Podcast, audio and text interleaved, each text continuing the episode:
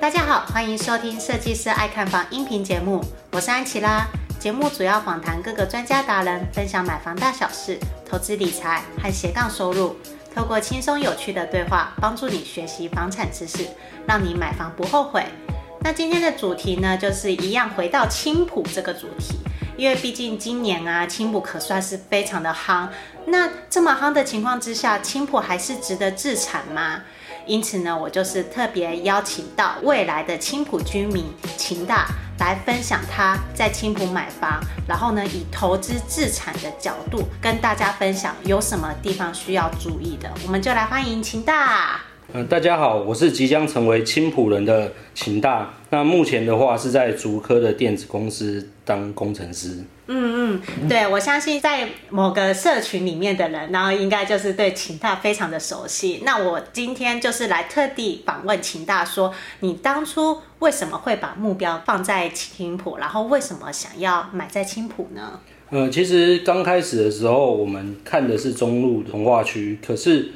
中路从化区，我看完一圈之后，发现它其实道路是蛮小条的。嗯，那我就会担心说，之后如果全部中路从化区都住满的话，那么车流量会比较拥挤。再加上它对外，它只有国道二号，那国道二号在上下班时间啊，其实也都是蛮拥塞的。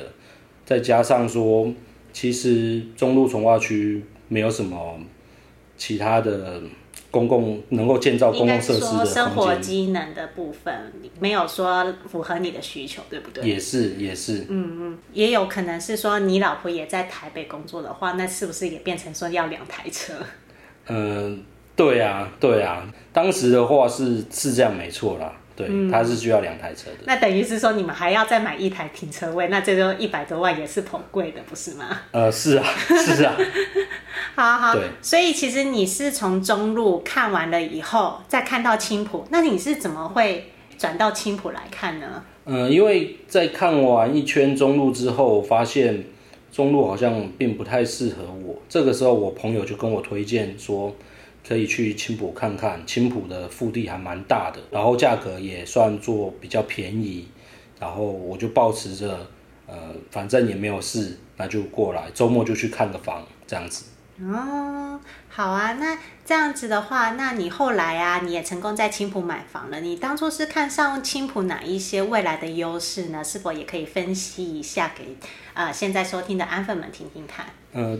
我对于青浦的话，我的想法是说，因为它毕竟有着高铁和机捷嘛，那未来它就是等到疫情开解封之后，我觉得它其实是一个蛮好的从化区，因为毕竟疫情解封之后，青浦是会有机会成为入境的第一站，或者是出境的最后一站。嗯，没有错。对，那加上说青浦是桃园内规划比较完整的从化区。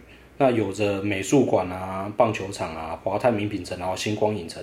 那未来对，当时我买的时候是不知道 IKEA 会来啊。哦，是这样子。对，那还有最近就是已经结标的呃青浦站前广场。对啊，嗯嗯，了解。我相信会听设计师安看房的安粉们啊，其实也有一部分呢、其实也是想要买在青浦。那尤其是最近青浦的预售物建案都涨得非常的凶，很多人就会有一点却步，想说啊，涨好凶了，不是很敢下手。那对于这个现象呢，我想要问一下秦大，你有什么看法？你可不可以分享几个建案跟我们呃跟阿粉们说一声？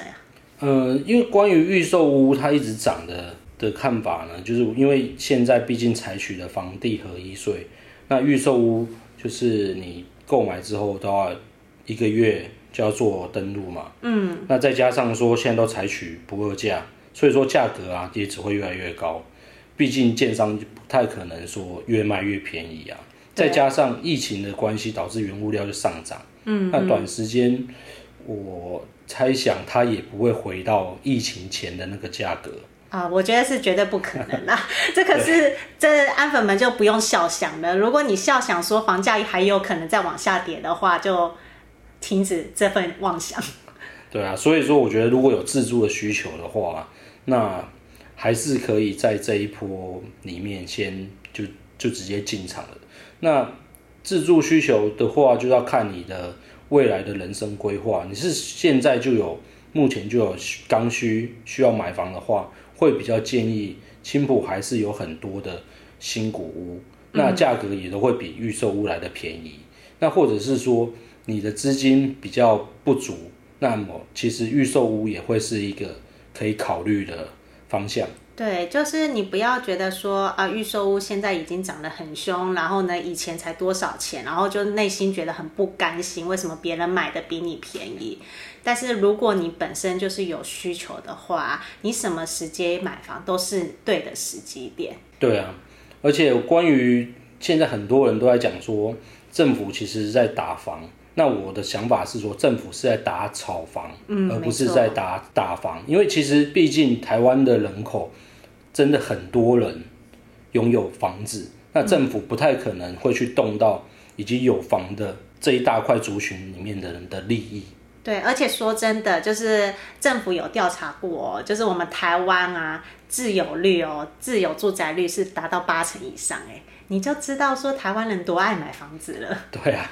对啊，对啊，你觉得政府会愿意打这八成人吗？根本就不可能啊！对啊，这样子一打下去，我看可能选举都不用再选。没有，我觉得直接天下大乱了吧，经济经济崩盘。对啊，对啊。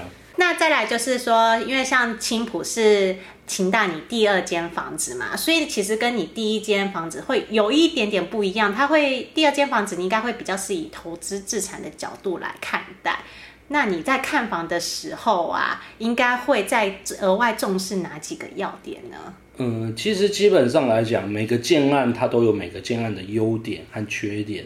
那我的想法是说，如果这间房子是要作为投资的话，那么我们就要必须要把它这个建案最好的户型给买起来。比如说最近很红的呃雅新喜来登，那我觉得这个建案它最适合。呃，购买或者是投资的话，是它的事务所。那为什么呢？因为它离高铁只有两百五十公尺，超近的。对，非常近。那事务所大家会想说，诶，有这种需求吗？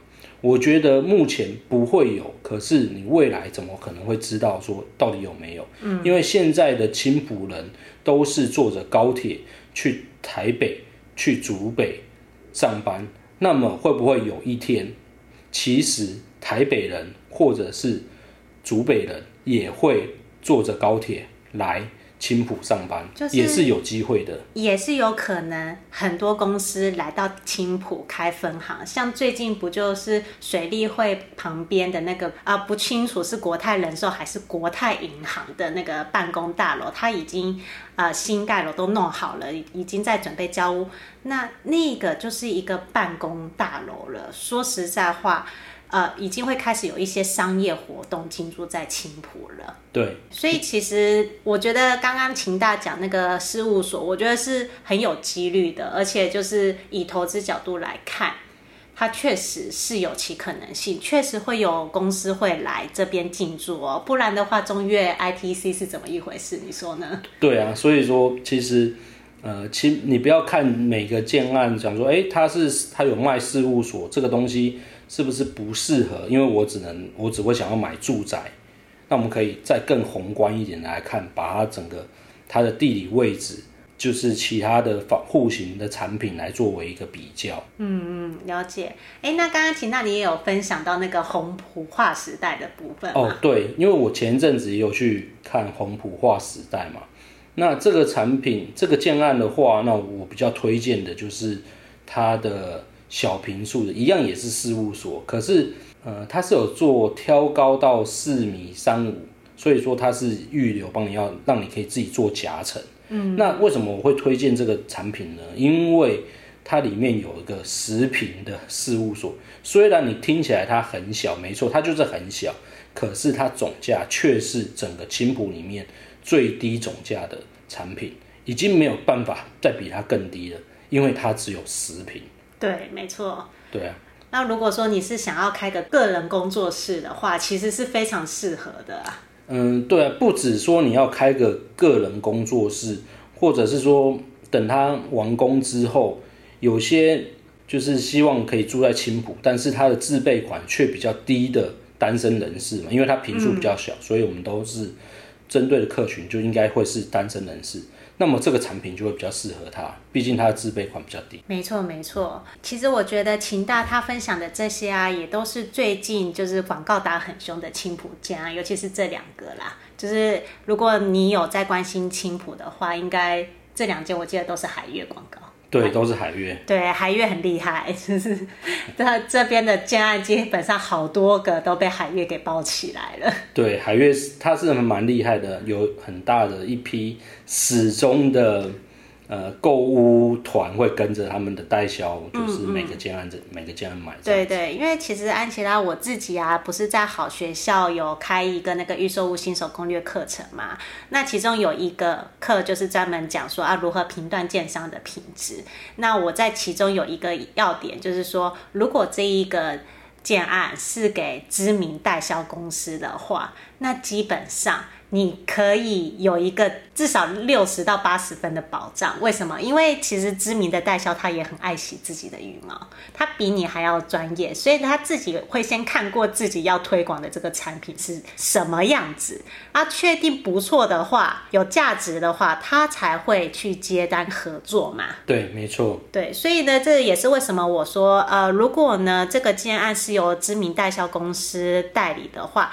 你觉得贵，但我觉得它贵是有它一定的那个品质保证，就是跟为什么我们有一些人就是会坚持要买有品牌的东西，因为有品质保证。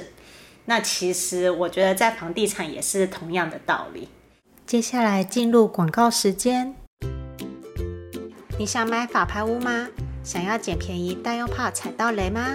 先前上安琪拉节目的来宾东哥经济学的东哥出了法拍线上订阅制的课程，在这个订阅制课程当中，东哥借由他每周实地到桃园、新竹、双北每个法拍屋物件去做检查，与法拍屋的专家们共同帮大家看房子，让您收到市场第一手的法拍屋资讯。在有限的资源中，让东哥与法拍团队们透过专业的技能以及知识，教大家如何在茫茫房市中用便宜的价格买到低于市价的房子。这个订阅制课程讨论很实际，不教违法事，而是分享如何买到一间真实的法拍屋。想要培养一眼就能看出台积电物件的精准眼光吗？赶紧搜寻东哥经济学法拍屋研究室。即日起，透过安琪拉订阅，可以享有首月折五十元优惠折扣。透过实战法拍好物件，买到便宜的好房子吧。接下来继续回到节目内容。那再来，我就是要来问一下秦大最实际的，就你可不可以分享一下你实际在青浦买房的经验给安粉们呢？呃，我实际在青浦买房的经验吗？之前有买过一间宝台 A 十七，啊，那那个时候，当时是想说抢一个早鸟价嘛，嗯，那因为预售屋的话，它可以做退约，所以说我当时一早鸟价的时候一进去，我就先订了一户，那等到我回到家之后，我再开始想这一个户型到底是不是我所想要的，嗯，如果不是。那么我是不是要换别的户型会比较好？哦，就等于是说你是先下订单，然后先抢到最好的格局，回去再花个五天的时间仔细研究这个到底是不是你要的。对对。嗯，那你之前也有跟我分享过，说就是你在看这些预售屋的话，你一定会先事先做功课吗？哦，对啊，因为现在买房的话，就是真的还是需要认识一些代销啦。然后抢第一天早鸟进场啊，那当然这些规划是可以提早做功课的啊。一进去的话，这样子就可以直接购买，也不用说呃再等代销再额外再介绍啊，浪费时间啊。这样子我们可以直接把最适合最好的户型先定下来。对，那因为我可以推荐大家，就是有两个都还算蛮专业的青浦房产社群，我觉得它里面有些人。就比如说，有一位叫猫儿的先生，他就教导大家蛮多的呃房产的专业知识。专业知识，对，我还有看过有一本书，当然这本书是安琪拉介绍给我看的，我借给他看的。对 对对，那我看过之后啊，我觉得他这本书讲到的话，就是说你买房会碰到的一些问题啊，那可是只有讲到问题，并没有给出。如果你碰到这些问题之后，你解决的方式该如何？那我觉得就是比较遗憾一点啦，就是没有办法学习到更多的东西。嗯嗯，因为其实啊，就是借给秦大的那本书，安琪拉我自己有先整个全部看完了。那当初呢，就是他这本书也是专门在讲青埔这里的区域行情。那我就想说，哎，这本书应该也是或多或少我可以来了解一下。那看完了以后，我也。呃，跟秦大一样有同样的感想，我会觉得可惜的是一点，它就有点像是是一百个食材，它就是呃作者把他从以前到现在写的所有的文章都放上去，可是呢，他没有做一个类似于厨师做料理的动作，起码要把这些东西整理成一道一道的菜，比如说，因为如果我是一个。啊，对青浦什么都不懂，我可能只知道这里有水族馆，但我根本就对这里的区域行情都不熟的话，其实我第一个想知道的是先从区域行情，还有未来的增值性空间开始讲起，再后来再去讲说，哎，我要怎么看房，然后买房的要注意的事项是什么？其实我觉得这样子的话，才会是一本啊。更好的一个教科书啦，更完整，更完整。就是其实说实在话，就是每个书都会有一个总编辑，然后比较好的畅销书，你会发现其实它都是有一个系统性的，然后去从第一章到第十章，然后呢循序渐进的告诉你要怎么做。诶，那秦大你要不要分享一下那个社群叫什么名字呢？嗯、呃，我可以推荐给大家两个社群啊，其中第一个的话就是。青浦国房产讨论区，那另外一个的话就是房市综合讨论区。嗯嗯，这两个都是赖社群吗？对，都是赖的社群。啊，为什么你不推 FB 的社群呢？嗯，我觉得 FB 的社群毕竟实名制嘛，大家就就 FB 上面留言啊，那可能有些人会担心说，呃，透露一些一些消息。哦，你是说在脸书社团上讲话的人通常都比较小心一些，对，比较小心。可是赖是赖比较算是私密的，大家都可以比较聊多一点自己的，嗯、呃，小道消息可以。对，应该是说小道消息啦，比较可以去讲这些，因为毕竟赖社群也不太会去真的去查说这个人是谁，但是 FB 上面的话，呃，你讲话大家就知道谁讲的什么话。嗯嗯嗯，好，就是如果安粉有兴趣的话，我会在底下留言处，然后放上这两个社群的名称，那大家可以去拉。记得是赖的社群哦，对，不是 FB。对对对，赖社群上搜寻这两个社群，然后加入。那你如果真的有心想要买青埔的话，那你就可以加入这两个社群，然后定期去看资讯。因为呢，其实青埔不只是台北客受欢迎，新竹客也很受欢迎。我相信这个秦大也是非常的有感啦。哦，对啊，现在新竹也是涨得真的算是蛮夸张的，所以说很多。竹科的工程师也就会像我们一样，呃，跑来青浦买房子，毕竟就是价格算是至少还算是蛮甜蜜的，就是你们负担得起。对对对对，那最后就是要来分享一下，就是秦大平常追踪安琪拉的部落格和节目的收获啦。OK，那就是我最近有在安琪拉的部落格里面有看到有一篇文章，就是在讲。就领死薪水的上班族一生可以赚多少钱？那我觉得这一篇文章讲得很好，因为其实我们每个人每个就是可以算你这辈子可以大概可以，呃，如果是正常的工作，你一辈子可以赚多少钱？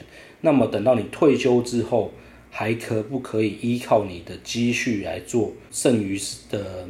时间来做生活、生存这样子，嗯嗯，没错。所以我觉得其实多多少少都还是要投资啊。那不管你要投资股票啊、债券啊、房地产啊，我觉得都可以，都可以去做尝试。毕竟每个人的呃个性不一样，每个人的投资方式和他投资的观念都不一样。嗯，而且投资要趁年轻，因为年轻你有本钱试错。哦。对，所以这关于年轻有本钱试错这个的话，我就是最近我弟弟，那他研究所刚毕业，我就跟他讲说，如果可以的话，找到一间公司，那么你就可以先去贷款。一百万，然后直接来做投资，而不是等你存到足够的钱再来做投资。我觉得等你存到足够的钱再做投资，这些都太晚了。嗯嗯，对。而且就是你一开始就是先来学会投资的话，你也不可能一下子就是一百万，然后就全部都投入股市了。对，就比如说好了，假设你刚开始借一百万，那么你的亏损，假设亏损五十趴。那你就是等于是赔了五十万。嗯。可是如果等到你的年纪比较长了，好，等你存到了一百万、两百万，你再来做投资的话，那么因为你的本金比较高，你搞不好一个五十趴，就从两百万的五十趴就是一百万，这个差的有点多。但是呢，你学到的教训都是一样的。对。就是你越年轻的话，你就是从透过这些投资啊、学习的过程中，你的本钱其实是比较低的。对。那就是如果说未来啊，你的本金又更多的话，你到那个时候你再学习这些投资观念的话，其实是呃损失会更大啦。对，这样子是比较不好的啦。所以，可是这个观念跟一般人的观念其实不太一样，所以、嗯、很多人都觉得说先存完钱再投资。对。但是我觉得你在存钱的同时，就应该要学会投资了。对呀、啊，对呀、啊。嗯嗯，对，所以其实像安琪拉，我最近也会再多写一些跟投资理财有关的事情，因为其实买房本身就是一个理财规划，你不觉得吗？是啊，我像我以我自己的话，我的理财规划是大概就是我刚刚所讲的，就是有股股票，然后债券。那最近我们就是有把一部分的资金啊挪到房地产来。那当然，股票跟债券都还是持续的有在做购买的动作，这样子。嗯嗯，好哦，也非常感谢秦大今天的分享。我觉得秦大今天讲的都是句句重点。也没有啊。对，我觉得这就是以一个青浦人，就是青浦居民，然后看待青浦，然后呢，最后再也跟着大家分享一下，就是一些投资观念啦。为什么要买房？买房一定是有刚性需求嘛。那你要买第二间房子的话，你买第二间房子一定也是会以增值空间作为考量去设想。所以呢，其实啊、呃，买房啊，不只是。啊、呃，买一个给自己住的地方，同时它也是一个我们人这辈子最贵的一个资产。嗯，是这样子，没有错。对，在这么贵的资产的情况之下，我们当然要谨慎，然后去看待它。对，对。好啊，那就是谢谢喜欢这集音频的朋友们，记得五星追捧加留言哦，我们就下次见了，拜拜。拜拜。听完这集节目后，你觉得哪些部分对你有帮助，或是印象最深刻的呢？欢迎至 YouTube 和 Podcast 下方留言告诉安琪拉，并且分享这集节目给你需要的朋友。如果你也想要买房的话，安琪拉在脸书上有一个私密社团，只要在脸书上搜寻“小知足聪明买房”，就可以找到这个社团，与大家一起分享许多买房大小事。如果你喜欢这集音频的话，记得在 Apple Podcast 上订阅并五星追捧加留言，或者在设计师爱看房的 YouTube 频道上按订阅追踪，并且开启小铃铛。谢谢大家的收听，我们下次见，拜拜。